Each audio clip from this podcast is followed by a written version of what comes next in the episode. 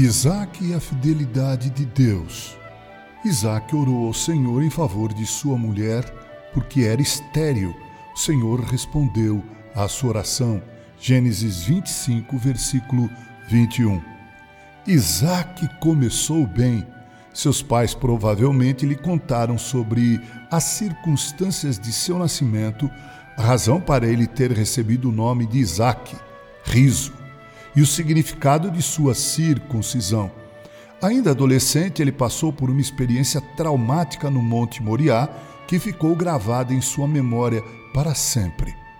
Como ele poderia esquecer do horror que sentiu ao perceber que seu pai pretendia sacrificá-lo e do alívio quando foi libertado? Isaac devia duplamente sua vida à fidelidade de Deus. Em seu nascimento sobrenatural, e em seu renascimento providencial.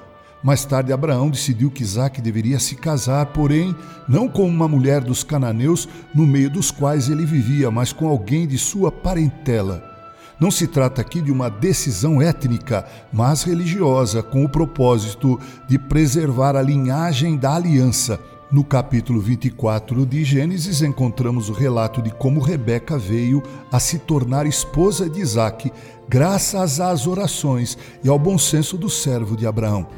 Como disse seu irmão Labão, isso vem do Senhor.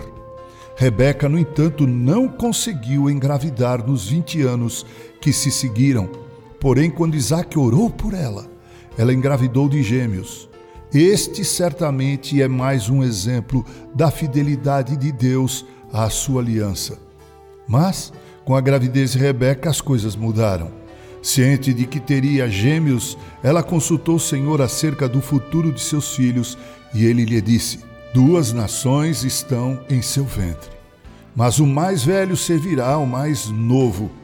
Aquela era uma revelação inequívoca da vontade de Deus, vontade soberana. A promessa feita a Abraão e Isaac não se cumpriria através do primogênito Esaú, mas através do mais novo, Jacó. Entretanto, Isaac não se submeteu à vontade de Deus e decidiu abençoar o primogênito Esaú. Mas o mais incrível nessa história é que, apesar do procedimento confuso de Isaac, Deus continuou chamando a si mesmo de o Deus de Abraão, Isaac e e Jacó. Esse é o Deus, o meu Deus, o teu Deus, o Deus de todos os eleitos.